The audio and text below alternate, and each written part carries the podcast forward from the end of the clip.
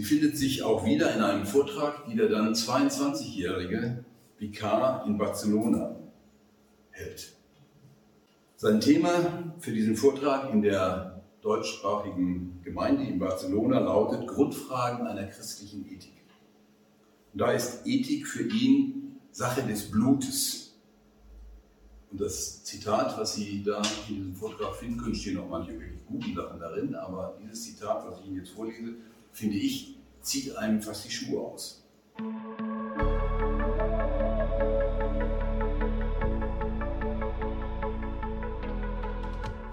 Ich bin gerne hier nach Marburg gekommen und bedanke mich auch für die freundliche Einführung.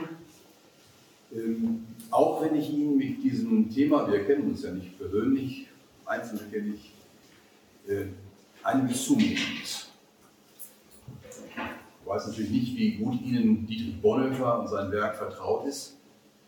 Mir persönlich wurde, als ich 15 Jahre alt war, als Dank für die Mitarbeit bei einer CVDM-Freizeit das Buch Nachfolge von Bonhoeffer geschenkt. Ich habe da gierig zugegriffen, darin gelesen, ist aber dann doch wieder weggelegt. Das war so dicht. Das hat mich einerseits fasziniert, auf der anderen Seite merkte ich, das kann ich gar nicht alles fassen. Und ich weiß, das hat nicht nur mit meinem Lebensalter damals zu tun, sondern das ist wirklich eine Botschaft, die, wenn man sich darauf einlässt, einen umtreibt ja vielleicht sogar das Leben verändern kann. Deswegen muss ich Ihnen heute einiges zumuten. Ich werde auch eine ganze Reihe von Bonhoeffer-Zitaten Ihnen vorlegen, versuche das auch unterstützt zu tun. Ich hoffe, so können wir hier auch dann gemeinsam in dieses Thema einsteigen. Wer ist Jesus Christus für uns heute? Das, so schreibt es der Freund Bonhoeffers, Eberhard Wiedke, sei Bonhoeffers eigentliche Lebensfrage. Man kann diese Frage in der Tat durch Bonhoeffers gesamtes Leben verfolgen.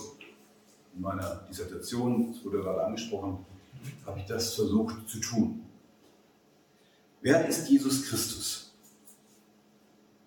Er hat 1933 an der Berliner Theologischen Fakultät eine Vorlesung darüber gehalten, unter dieser Überschrift. Und es war diese Frage, die für ihn der Kern des theologischen Nachdenkens überhaupt ist. Diese Frage und dann eben dieses Buch Nachfolge, mit dem Bonhoeffer zu seinen Lebzeiten bekannt geworden ist dieses Buch zeigt uns, dass er auf die Frage nach Christus nicht abstrakt, sondern sehr konkret eine Antwort gesucht hat. Die Frage nach Christus kann immer nur gestellt werden, dass sie auch eine Bedeutung für uns persönlich hat.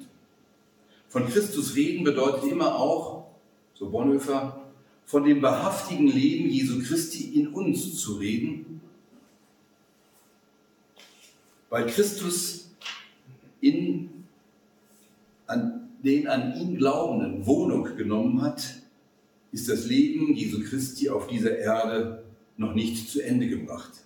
Christus lebt es weiter in dem Leben seiner Nachfolger. Hier ist das Motiv, das Bonhoeffer in seinem Leben und Denken in Bewegung hielt.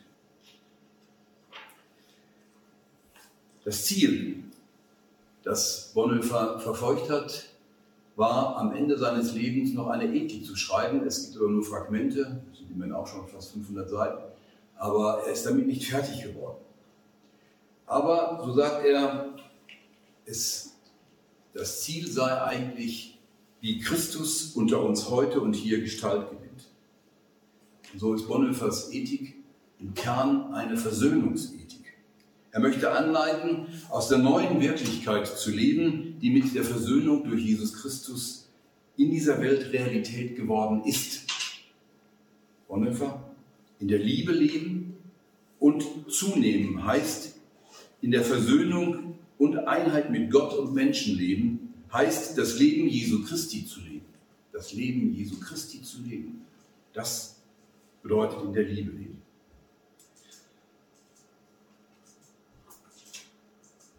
Bei keinem anderen Theologen dieses Jahrhunderts ist der Lebens- und Denkweg so eng miteinander verwoben wie bei Bonhoeffer. Bonhoeffer gibt in verschiedenen Situationen seines Lebens und seinem Denken eine Antwort eben auf diese Frage, wer ist Jesus Christus für uns heute? 1932 erfährt er Christus als den, der das ganze Leben, Reden und Tun, Glauben und Handeln beansprucht. Er ist der Herr, der in seine Nachfolge ruft. Dietrich Bonhoeffer entscheidet sich in diesem Jahr 1932 für die konsequente Nachfolge Jesu Christi. Ich werde darauf gleich nochmal zurückkommen. 1939, angesichts eines schon sich abzeichnenden Schreckensszenarios, angesichts eines ins Haus stehenden Angriffskrieges der von Deutschland ausgehen wird, Bonhoeffer hat das genau im Blick, entscheidet sich Bonhoeffer nicht dem zu folgen, was er vor Augen hat, sondern Christus, dem Wirklichen, zu vertrauen. Er wählt dann den Weg in den Widerstand. Und 1944, in der Haft in Berlin-Tegel, erfährt Bonhoeffer Christus als den, der mit den Geschundenen und Klagenden mitleidet. Und das sind für ihn in erster Linie die jüdischen Mitbürgerinnen und Mitbürger. Für das Mitleiden Christi steht das Kreuz. Doch nach dem Kreuz kommt die Auferstehung, nach dem Untergang des nationalsozialistischen Terrorregimes wird, darauf vertraut Bonhoeffer, ein neuer Anfang möglich sein. So entscheidet sich Bonhoeffer für die Zukunft. Eine Zukunft, die er dann selber nicht mehr erlebt hat, weil er auch persönliche Anordnung Adolf Hitlers noch kurz vor Kriegsende am 9. April 1945 hingerichtet worden ist. Nun wäre es ein Missverständnis und ganz und gar nicht im Sinne Bonhoeffers wollte man nur die erste Entscheidung als eine Entscheidung für Christus verstehen.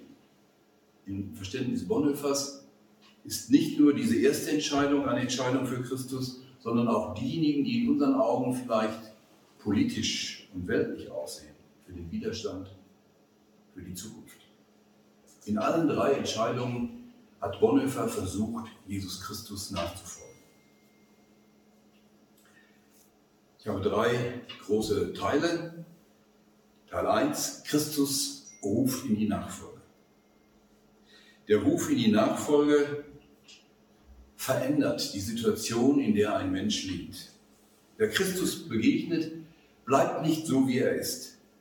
Und um auch bei Bonhoeffer das ermessen zu können, was sich bei Bonhoeffer verändert hat, möchte ich Sie gerne mit hineinnehmen in die Zeit, in der der junge Bonhoeffer, noch ganz jung, Ende, noch keine 20, äh, also Ende der Teenie-Zeit könnte man sagen, äh, was Bonhoeffer da so gedacht hat. Vielleicht wird das ein oder andere sich verwundern oder sogar erschrecken. Der junge Bonhoeffer identifizierte sich ganz selbstverständlich mit seinem deutschen Vaterland.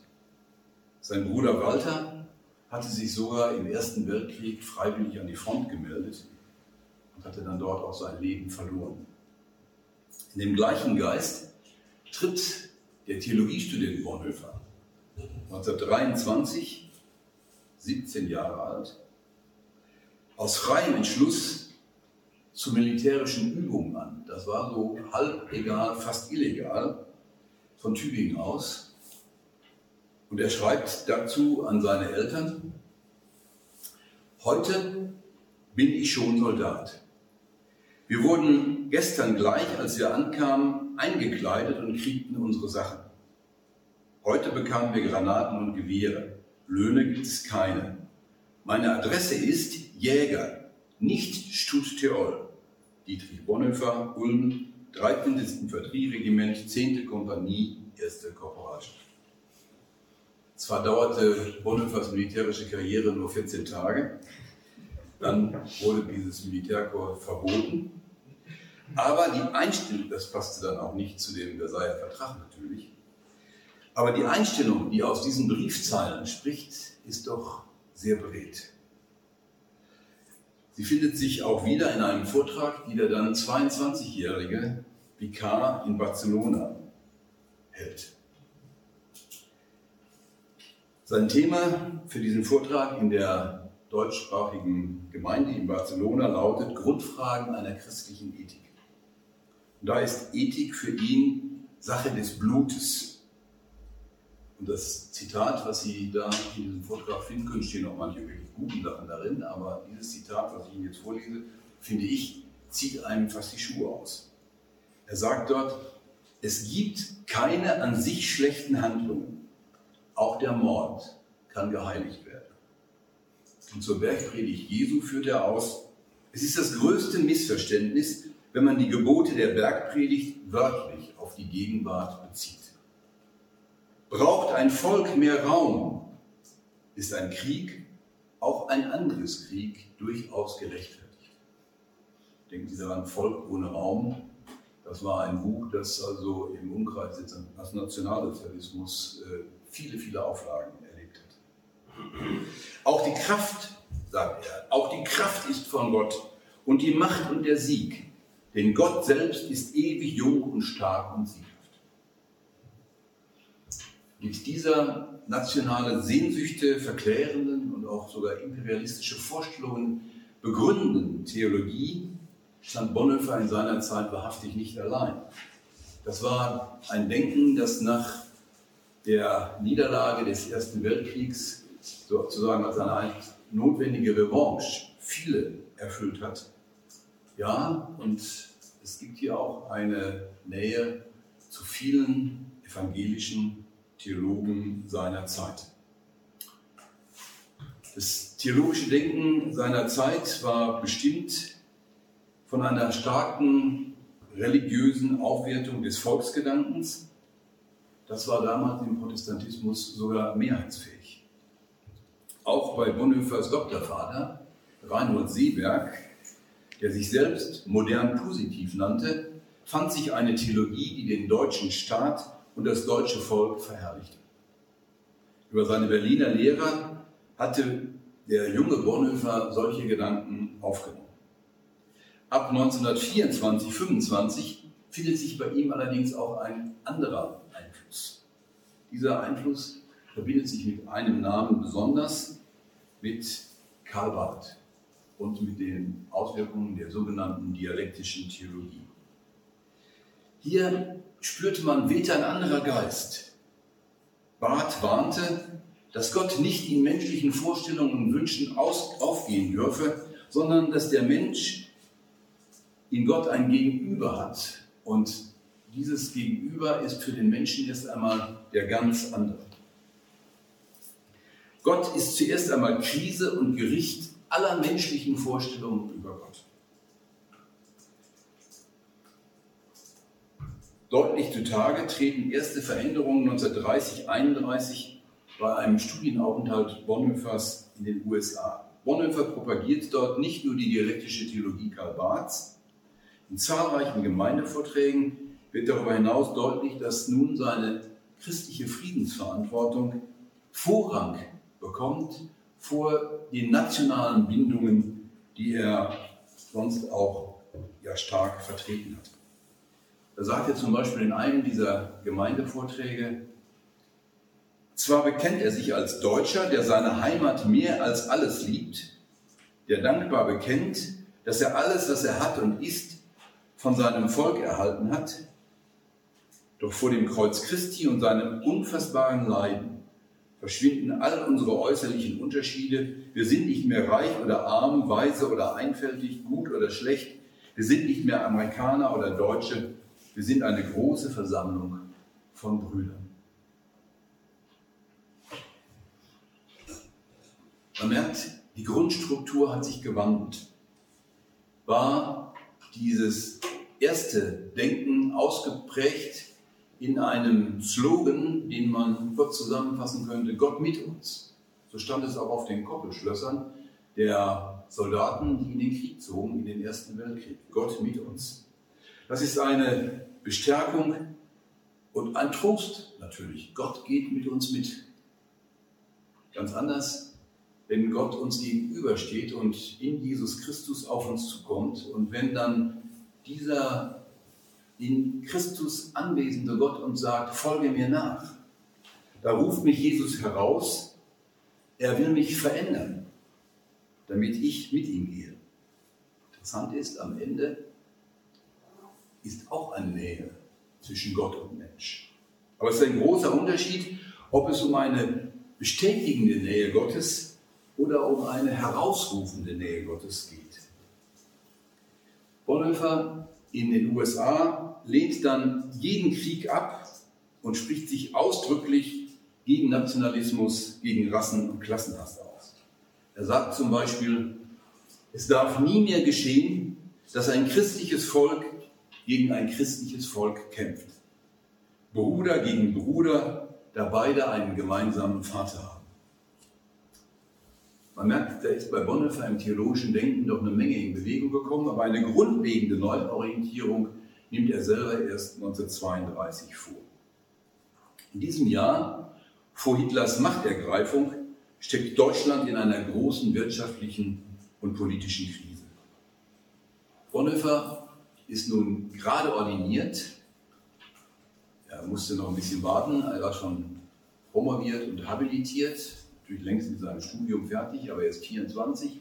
Er wurde dann, als er 25 wurde, habilitiert, äh, ähm, ordiniert, also als Pastor eingesegnet und bekam seine erste Pastorenstelle in Berlin. Es war ein geteilter Dienst. Einerseits ist er in der Zionskirche im äh, Prenzlauer, Prenzlauer Berg tätig. Dort muss er Konfirmandenunterricht geben. Äh, wir sehen hier oben das bei dem Foto einige seiner Konfirmanden. Das ist in der damaligen Zeit nicht so ein Schickimicki-Areal, nicht so ein Schickimicki-Bezirk, wie das heute in Berlin ist, sondern das war 1932 ein Arbeitergebiet und da waren viele Leute, die so arm waren, dass sie ihren Kindern keinen Konfirmationsanzug kaufen konnten. Bonhoeffer hat deswegen aus eigenen Mitteln und aus Mitteln seiner Freunde äh, ein Stoffbahn gekauft, als die Konfirmation nahte und hat also einen ihm bekannten Schneider bezahlt, damit er den Kindern, die keinen Konfirmationsanzug äh, sich selber leisten konnten, äh, einen spendiert hat. An der Technischen Hochschule ist Bonhoeffer in dieser Zeit, das zeigt das andere Foto, Studentenpfarrer. Und er selbst, er ist 26 Jahre alt, hat hier nun mit naturwissenschaftlich geprägten Studenten zu tun. Für die, so sagt er, ist das Wort Gott ein Fremdwort. Im Mai 1932 predigt er über 2. Chronik 2012 und da steht, wir wissen nicht, was wir tun sollen, aber unsere Augen sehen nach dir. In diesen Worten der Bibel findet er nun seine persönliche Situation und die seiner Kirche gut beschrieben. Die wirtschaftlichen und politischen Probleme vergrößern sich Tag um Tag. Aber woher soll man einen Maßstab nehmen, um zu gewissen Entscheidungen zu kommen, um richtige und falsche Lösungsvorschläge voneinander zu unterscheiden? Im persönlichen Bereich gerät alles ins Wanken. Fragen sind damals so ähnlich wie heute eigentlich. Wie soll man sein Leben gestalten? Ist die Ehe überhaupt noch eine zeitgemäße Lebensform? Wie kann man Kinder erziehen? Kann man überhaupt in diese Welt noch Kinder setzen? Das ist eine Frage, die die Studenten gestellt haben. Wie können junge Menschen mit ihrer Sexualität umgehen? Bonhoeffer weiß, so ehrlich ist er, auf diese Fragen zu dieser Zeit auch keine Antwort. Und er findet das in diesem Bibelwort wieder. Wir wissen nicht, was wir tun sollen, aber er weiß, dass in dieser Situation nur der Blick auf den gekreuzigten und auferstandenen Christus weiterhelfen kann. Aber unsere Augen sehen nach dir. Nach dieser Predigt schreibt er an einen Studienfreund in der Schweiz, mir spitzt sich das Problem immer, immer schärfer und unerträglicher zu. Neulich habe ich mal über 2. Chronik 2012 gepredigt. Da habe ich meine ganze Verzweiflung mal abgelassen. Aber weiter bin ich deswegen auch nicht gekommen. Vier Jahre später schreibt er an eine Bekannte, an eine Freundin, mit der er viele Jahre lang in einem gedanklichen Austausch gestanden hat und wo er dann später gesagt hat, er hat eigentlich zu spät gemerkt, dass er sie eigentlich auch geliebt hat. Aber da war es schon zu spät, sagt er. Er schreibt dann Elisabeth Zinn, später verheiratete Bornkam, ich stürzte mich in die Arbeit in sehr unchristlicher und undemütiger Weise. Ein wahnsinniger Ehrgeiz, den manche an mir gemerkt haben, machte mir das Leben schwer und entzog mir die Liebe und das Vertrauen meiner Mitmenschen. Damals war ich furchtbar allein und mir selbst überlassen. Das war sehr schlimm. Dann kam etwas anderes, etwas, was mein Leben bis heute verändert und herumgeworfen hat. Ich kam zum ersten Mal zur Bibel. Das ist auch wieder sehr schlimm zu sagen. Ich hatte schon oft gepredigt, ich hatte schon viel von der Kirche gesehen, darüber geredet und geschrieben und ich war noch kein Christ geworden, sondern ganz wild und ungebändigt mein eigener Herr. Ich weiß, ich habe damals aus der Sache Jesu Christi einen Vorteil für mich selbst, für meine wahnsinnige Eitelkeit gemacht. Ich bitte Gott, dass das nie wieder so kommt. Ich hatte auch nie oder doch sehr wenig gebetet. Ich war bei aller Verlassenheit ganz froh an mir selbst. Daraus hat mich die Bibel befreit und insbesondere die Bergpredigt. Seitdem ist alles anders geworden. Das habe ich deutlich gespürt und sogar andere Menschen um mich herum. Das war eine große Befreiung. Der christliche Pazifismus, den ich noch kurz vorher leidenschaftlich bekämpft hatte, Sie erinnern sich an das Zitat vorhin, ging mir auf einmal als eine große Selbstverständlichkeit auf. Vorbereitet durch die Theologie Karl Barths und durch die Erfahrung ökumenischen Christseins, wie er es vor allen Dingen in den USA erlebt hat, vor allen Dingen auch dort in den schwarzen Gemeinden, da vollzieht der 26-jährige Bonhoeffer beim Lesen der Bibel eine Revision von seinem Leben und seinem Denken. Im Lichte der Bibel wird ihm bewusst, dass er sein Christsein bisher für sich selbst, für seine eigenen Zwecke instrumentalisiert hat und damit eigentlich so wörtlich und ja eigentlich hart für jemand, der bereits in Theologie promoviert und habilitiert ist, ich war noch kein Christ geworden. Diese Entscheidung Bonhoeffers nenne ich deswegen die Entscheidung für die konsequente Nachfolge Jesu Christi.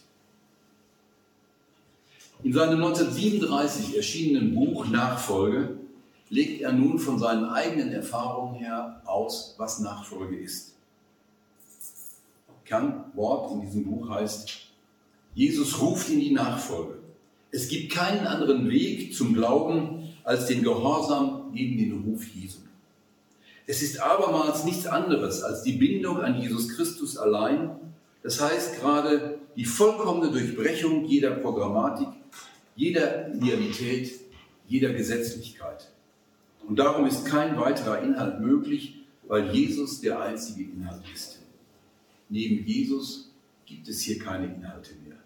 Er selbst ist es. Nachfolge ist nichts als Bindung an die Person Jesu Christi allein.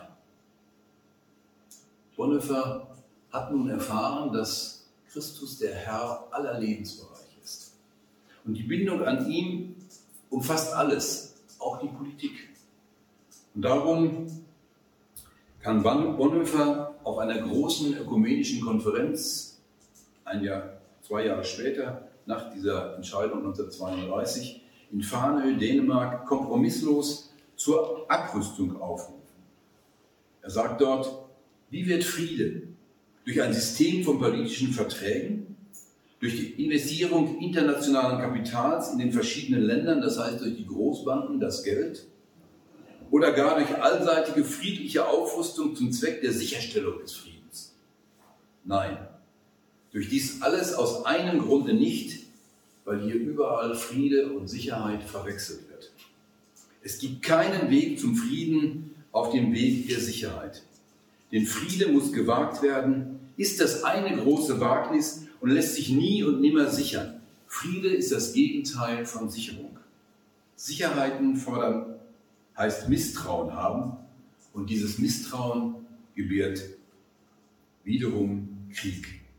Sicherheiten suchen heißt sich selbst schützen wollen. Friede heißt sich gänzlich ausliefern dem Gebot Gottes, keine Sicherungen wollen, sondern in Glauben und Gehorsam dem allmächtigen Gott die Geschicke der Völker in die Hand legen und nicht selbstsüchtig über sie verfügen wollen. Kämpfe werden nicht mit Waffen gewonnen, sondern mit Gott. Sie werden auch dort noch gewonnen, wo der Weg ans Kreuz führt. Diese klassische Ansprache, die er dort in Farnö gehalten hat, vielfach zitiert, hat ganz deutlich gemacht, dass für Bonhoeffer das ganz Persönliche, das Leben mit Christus, mit dem ganz Öffentlichen, mit der Politik zusammengehört. Als Bonhoeffer sich so auf Christus einlässt, wird ihm klar, wie unmöglich es ist, Krieg theologisch zu rechtfertigen. Mehr noch, er nimmt nun die Bibel ganz ernst und damit auch die Bergpredigt. Was er 1928, also es ist ja wenige Jahre vorher gewesen, in Barcelona noch vehement abgelehnt hat, erscheint ihm nun mal als zwingende Notwendigkeit. Der christliche Pazifismus ging mir auf einmal als Selbstverständlichkeit auf. Bonhoeffer meint, endlich eine Basis, ein Fundament für sein Leben gefunden zu haben. Und so schreibt er an seinen ältesten Bruder Karl Friedrich 1935. Ich glaube, nun endlich zu wissen, wenigstens einmal auf die richtige Spur gekommen zu sein, zum ersten Mal in meinem Leben. Und das macht mich oft sehr glücklich. Es gibt doch nun einmal Dinge, für die es sich lohnt, kompromisslos einzutreten. Und mir scheint, der Friede und die soziale Gerechtigkeit oder eigentlich Christus sei so etwas. Diese letzten Worte sind ja doch besonders auffallend. Bonhoeffer identifiziert im Gespräch mit seinem Bruder, der selber mit dem Glauben nicht viel anfangen konnte, aber sozial sehr engagiert war, die soziale Frage Frieden, soziale Gerechtigkeit mit Christus. Angesichts der zu seiner Zeit stärksten Herausforderungen ist Christus Friede oder soziale Gerechtigkeit. Ich komme damit zum zweiten Kapitel, die Nachfolge als Kern der Theologenausbildung. Markus Heide hat schon kurz angedeutet, ähm, ich weise gerne darauf hin, dass die Hauptwirkungszeit Dietrich Bonhoeffers, er hat ja kein langes Leben gehabt, er ist ja mit 39 Jahren bereits hingerichtet worden und saß vorher noch mehrere Jahre im Gefängnis. Die Hauptwirkungszeit 1935 bis 1940 hat er als Ausbilder von jungen Theologen in Pommern verbracht. Er hat dort ein sogenanntes Predigerseminar geleitet, dort also junge Pastoren ausgebildet für den Pfarrberuf. Dort musste er Vorlesungen halten über alle möglichen Themen, auch Übungen und Seminare. Es waren immer so 20 bis 24 äh, junge Theologen, die dann in einem halbjährigen Kurs da zu ihm gekommen sind. Und da gab es eine ganz zentrale Vorlesung, die hieß einfach nur Neutestamentliche Vorlesung. Und daraus ist das 1937 erschienene Buch Nachfolge hervorgegangen. Es ist im Grunde der Extrakt aus diesen Vorlesungen Bonhoeffers. Das Predigerseminar, das 1935 in Zingst auf der Halbinsel Zingst in Vorpommern gegründet wurde. Und dann im Juni desselben Jahres über eine kurze Zwischenstation in Greifswald nach Finkenwalde bei Stettin umziehen musste. Und später dann, nachdem dieses Seminar von den Nazis geschlossen worden war, illegal in den sogenannten Sammelvikariaten fortgeführt wurde. In diesem Predigerseminar hat Bonhoeffer eben verschiedene Vorlesungen gehalten. So auch zum Beispiel eine Homiletikvorlesung, eine Vorlesung über Predigtlehre. Und da sagt er über die der Wahrheit der Kirche entsprechende Existenzform folgendes. Die Wahrheit, die die Kirche verkündet, ist die Wahrheit, die sich eine eigene Existenzform in der Kirche schafft. Der Wahrheits- und Wirklichkeitscharakter der Predigt hängt von der Existenzform der Kirche ab das heißt von der Nachfolge. Die der Wahrheit der Predigt angemessene Existenzform der Kirche ist nicht Volksverbundenheit, sondern die Nachfolge, der Gehorsam gegen das Gebot Jesu Christi. Also, Bonhoeffer ist es sehr, sehr wichtig, dass es bei der Predigt eigentlich nicht nur darauf ankommt, was die Predigt inhaltlich aussagt, sondern dass sie in einem Kontext von einem konkret gelebten Leben steht und diese Existenzform, die sich in der Kirche verwirklicht, das ist eben die Nachfolge. Und in dieser Existenzform der Nachfolge sollen die zukünftigen Pfarrer bereits im Predigerseminar im Grunde eingeübt werden. Was allerdings Nachfolge Jesu bedeutet, das scheint Bonhoeffer in der evangelischen Kirche sehr unklar geworden zu sein. Und deswegen legt er eben in dieser zentralen Vorlesung die Nachfolgeworte Jesu, die Bergpredigt, man höre die Bergpredigt, die er jetzt eben noch ein paar Jahre vorher eigentlich heruntergespielt hat, und die paulinischen Aussagen über die Gemeinde als Leib Christi aus. Der aus Australien stammende und heute in den USA lehrende Bonhoeffer-Forscher Clifford Green hat in einer ganz grundlegenden Bonhoeffer-Forschungsarbeit The Sociality of Christ and Humanity gezeigt, wie in dieser Auslegung Bonhoeffers, Auslegung der Bergpredigt vor allen Dingen, Bonhoeffers eigene Erfahrung von seinem Christwerden als Hintergrund für seine Auslegung der Nachfolgeworte herangezogen werden. Nachfolge ist für Bonhoeffer keine selbstgewählte Entscheidung, sondern der, die schlichte Antwort auf den Ruf Jesu. Jesus ruft in die Nachfolge. Es gibt keinen anderen Weg zum Glauben als den Gehorsam gegen den Ruf Jesu.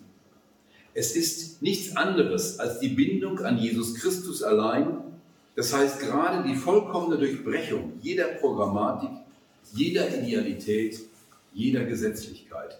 Darum ist kein weiterer Inhalt möglich, weil Jesus der einzige Inhalt ist. Neben Jesus gibt es keine Inhalte. Nachfolge ist nichts als Bindung an die Person Jesu Christi allein. Diese Nachfolge geschieht deswegen nicht nur umfassend, ganzheitlich, sondern sie hat immer auch die Tendenz, über sich hinauszustreuen. In der Nachfolge beschlagnahmt Jesus Christus nicht nur das Leben des Nachfolgers, sondern in der Nachfolge liegt auch die Tendenz, die Gemeinschaft der Nachfolgenden zu vergrößern. Auch in, der, in dem Buch Nachfolge, also aus diesen Vorlesungen hervorkommt, legt Bonhoeffer die sogenannten Botenrede aus. Das ist, beginnt am Ende von Matthäus 9 und schließt dann das Kapitel 10 ein.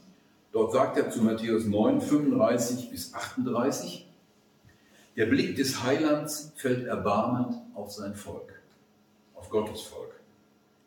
Es konnte ihm nicht genug sein, dass einige wenige seinen Ruf gehört hatten und ihm nachfolgten. Er konnte nicht daran denken, sich mit seinen Jüngern aristokratisch abzusondern und in der Weise großer Religionsstifter ihnen in der Abgeschiedenheit von der Menge des Volkes die Lehren höherer Erkenntnis und vollkommener Lebensführung zu übermitteln. In Bonhoeffers Zeit, er stand ja im Kirchenkampf, in der Auseinandersetzung auch innerhalb der evangelischen Kirche um den richtigen Weg. Und es gab eine große Strömung in der evangelischen Kirche, die sich auf Hitler und auf den Nationalsozialismus eingelassen hatte. Ähm, dann gab es Kirchenausschüsse, die so einen mittleren Weg anstrebten. Und genau in der Auseinandersetzung mit diesen Kirchenausschüssen, die die Leitung der Kirche übernehmen sollten, sieht er ein Versagen der Pfarrerschaft. Er sagt, wegen des Missbrauches des Wortes Gottes durch die berufenen Diener an Bord sind keine Hirten mehr da. Entscheidend für die Arbeit der von Christus Ausgesandten sind nicht die Motive und die, Motiva die Motivation, die sie haben, auch nicht ihre Wünsche, sondern entscheidend ist, dass sie durch Christus gesandt sind. Er sagt, nicht um unserer noch so großen Liebe zu unseren Brüdern im Volk oder zu den Heiden in fremden Ländern willen, bringen wir ihnen das Heil des Evangeliums, sondern um des Auftrags des Herrn willen, den er im Missionsbefehl gegeben hat. indem die von Christus Gesandten ihren Auftrag ausführen. Und Bonhoeffer denkt hier eben ganz konkret an die Vikare, mit denen er ja zu tun hat. Geht der eine Jesus Christus in seinen Booten durch das Land und tut sein Werk. In diesem Zusammenhang kritisiert Bonhoeffer übrigens auch, das ist sehr interessant, den Status eines beamteten Pfarrers. Er schaut auf die Jünger und sagt, in königlicher Armut sollen die Boten Zeugnis ablegen von dem Reichtum ihres Herrn. Und in dieser Zeit der Auseinandersetzung mit den staatlichen Autoritäten und mit den zu Kompromissen neigenden kirchlichen Autoritäten reduziert Bonhoeffer den Auftrag der Kirche auf das Wesentliche. Der Auftrag, der Auftrag der Kirche ist im Kern Verkündigung und deren Inhalt ist kurz und klar. Er sagt, sie melden, die Jünger melden den Anbruch des Gottesreiches, sie rufen zur Umkehr und zum Glauben. Heute, so ihr seine Stimme hört, so verstockt eure Herzen nicht.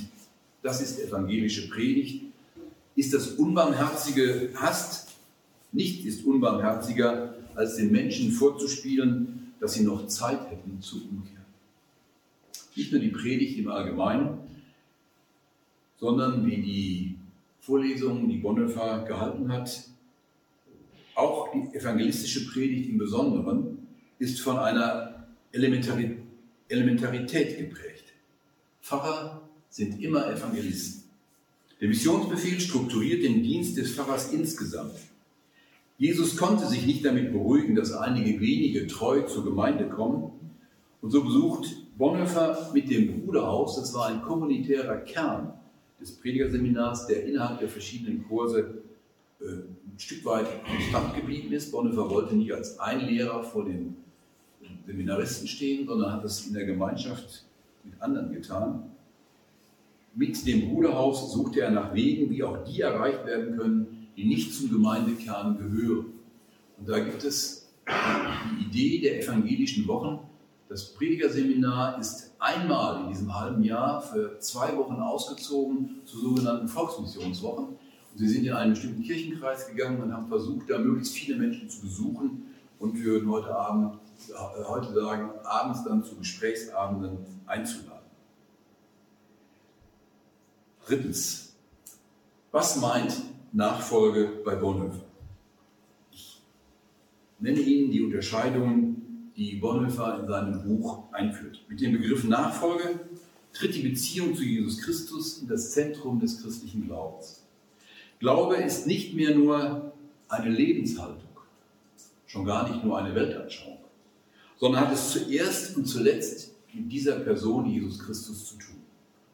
Es gibt keinen christlichen Glauben ohne eine Beziehung zu Jesus Christus. Bonhoeffer entdeckt, dass in der Geschichte der christlichen Kirche diese Jesus-Beziehung häufig verloren gegangen ist.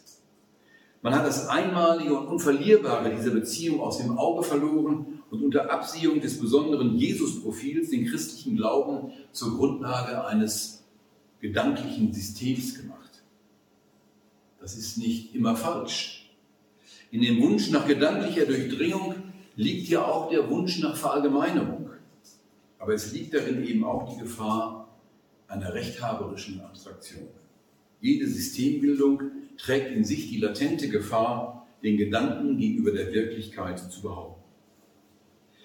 Nehmen wir ein Beispiel, das für uns heute auch sehr aktuell ist, das bei Bonhoeffer auch eine Rolle spielt. Wir leben ja heute in einer Zeit der Religionsbegegnung. Und wenn ich nun das Wort, Johannes 14, Vers 6, das Wort Jesu ernst nehme, ich bin der Weg, die Wahrheit und das Leben, dann kann ich im Gespräch mit anderen Religionen Jesus als alleinige Wahrheit behaupten und einen Absolutheitsanspruch des christlichen Glaubens postulieren. Aber das überzeugt gedanklich keinen Anhänger einer anderen Religion. Wenn ich aber gemäß Johannes 14, 6 mit Jesus lebe, dann wird mir und anderen die Ausschließlichkeit der Jesus-Beziehung mehr und mehr einleuchten. Unbegrenztes Vertrauen. unbegrenzte Liebe wachsen in einer ausschließlichen Beziehung. Und kann ich diese Liebe und dieses Vertrauen bezeugen und bekennen, dann werden dadurch Menschen bewegt, ebenfalls ihr Vertrauen auf Jesus zu setzen. Die Person Jesus Christus, die von ihr ausgehende christliche Lehre und ihre Geschichte steht darum im Mittelpunkt des christlichen Denkens. Das ist mit Blick auf das christliche Glaubensbekenntnis und seine lehrmäßige Entfaltung in den Dogmatiken keinesfalls selbstverständlich. Schon das sogenannte apostolische Glaubensbekenntnis nennt zwar die heilsgeschichtlichen Grunddaten, geboren und dann kommt ganz schnell gelitten und gestorben.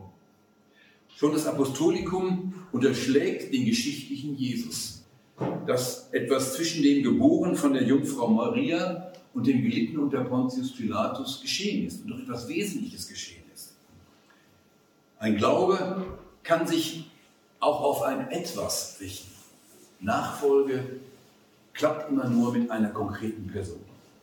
Darum beschäftigt sich Bonhoeffers Buch Nachfolge zu mehr als zwei Dritteln mit Jesus, seiner Verkündigung und seinen Nachfolgern.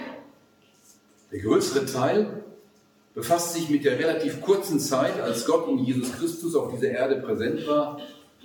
Der kleinere mit der Zeit der Kirche.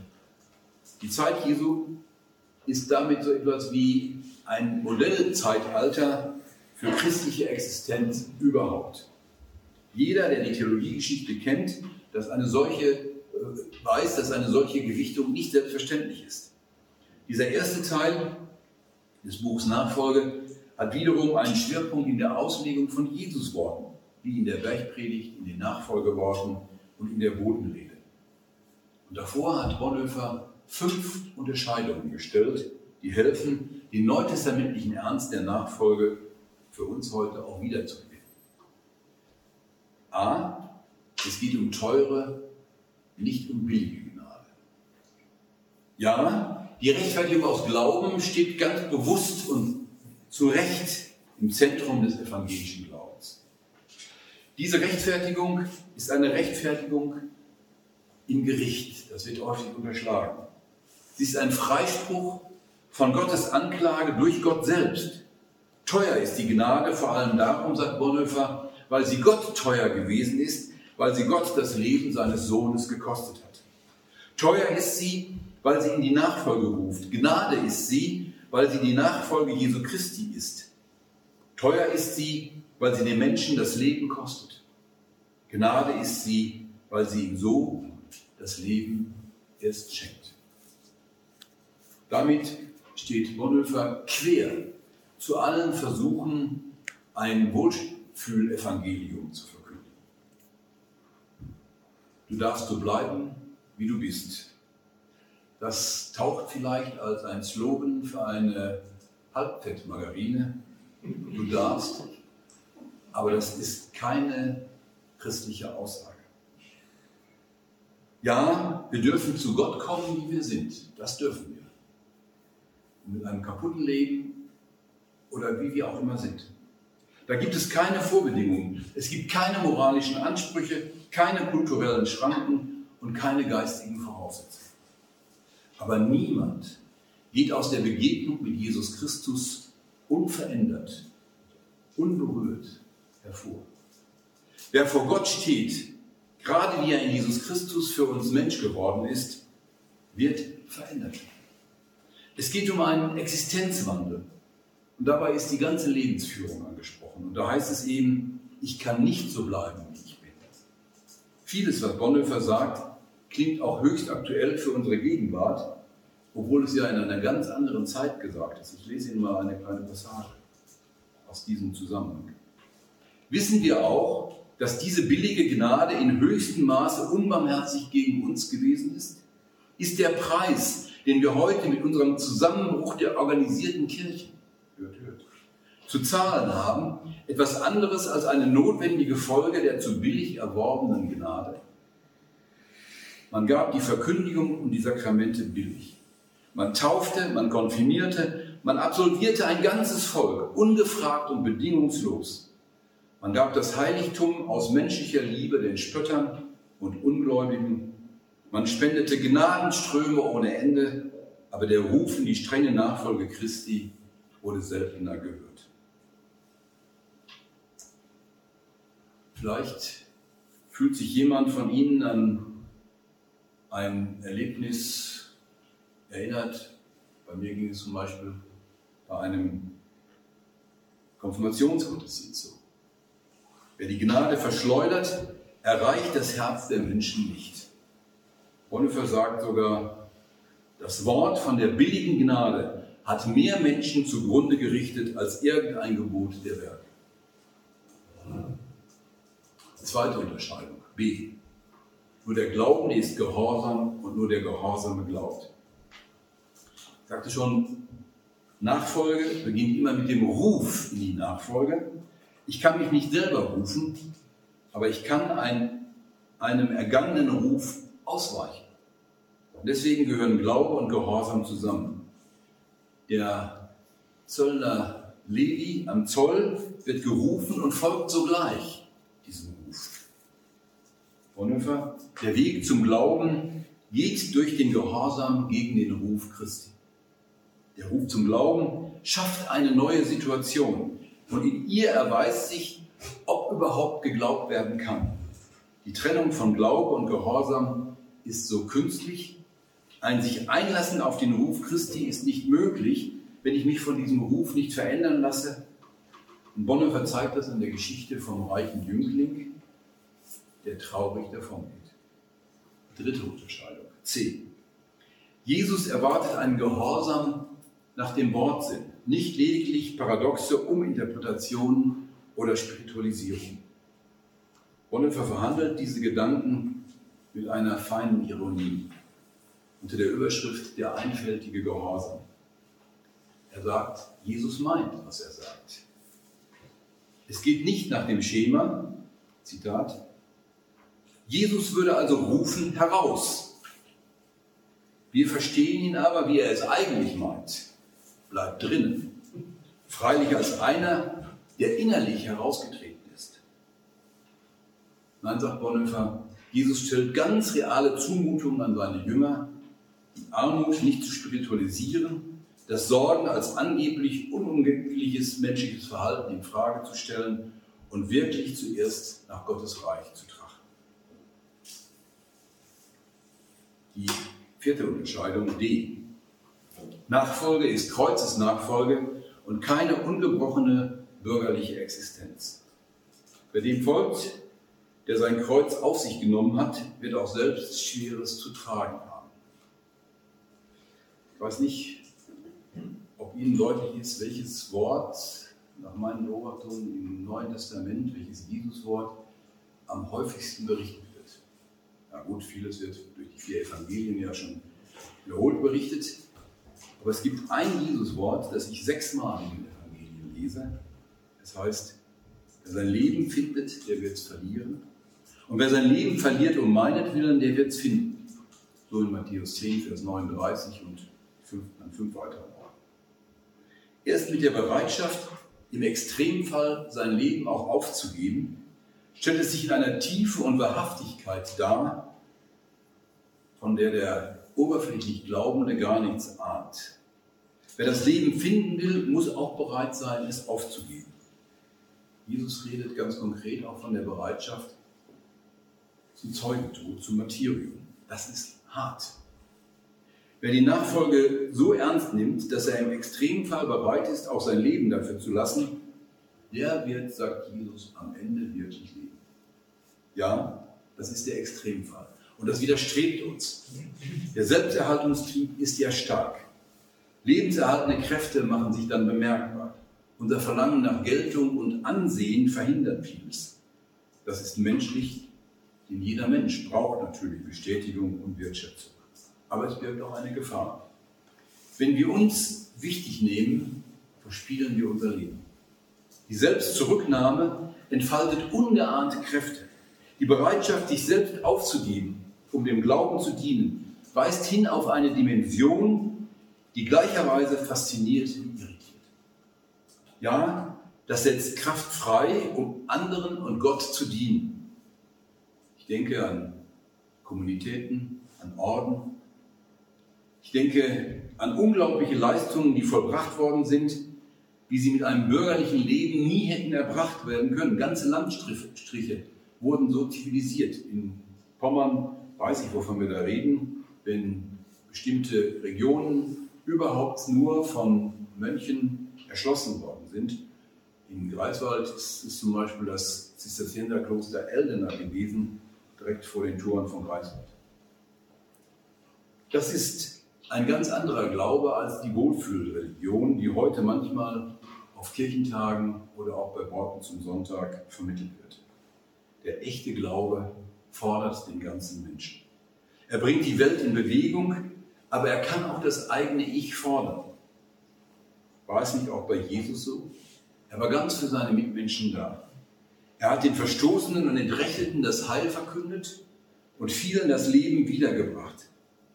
Aber am Ende wurde er aus dieser Welt hinausgedrängt, an das Kreuz geschlagen und getötet.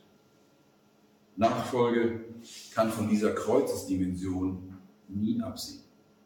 Und fünftens, E.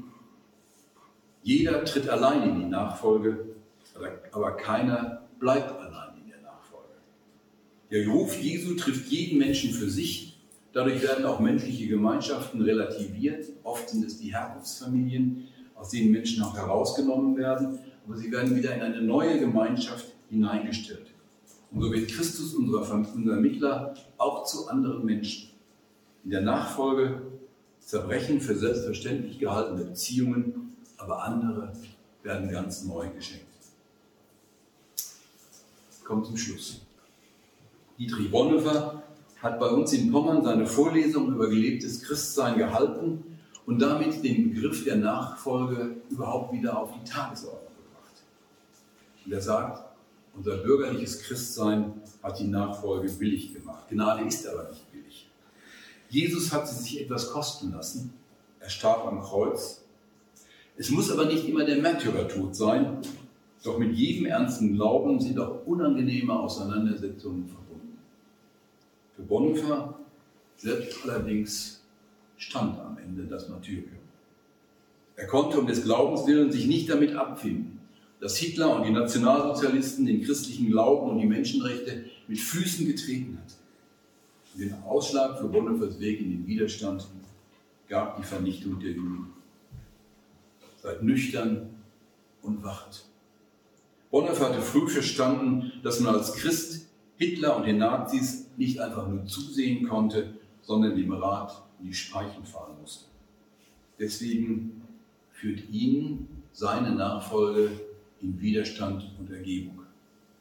So heißt dann auch der Buchtitel, unter dem die Briefe aus der Haft veröffentlicht worden sind. In, Im Ringen um seinen Weg mit Gott war er nüchtern genug, um zu verstehen, welche Niedertracht vor sich ging, um hier konkret Widerstand zu leisten. Und dabei hat er sich ganz in den Willen Gottes ergeben. Die Theologie hat durch Bonhoeffer eine biblisch-realistische Wende genommen. Wir dürfen nicht mehr dahinter zurückbleiben. Ein Glaube ohne persönliche Christusbeziehung ist leer. Eine Theologie ohne Christuszentrierung fehlt die Mitte. Und eine Kirche ohne Christusnachfolge hat keine Verletzung. Ich danke Ihnen, dass Sie mir so lange zugehört haben.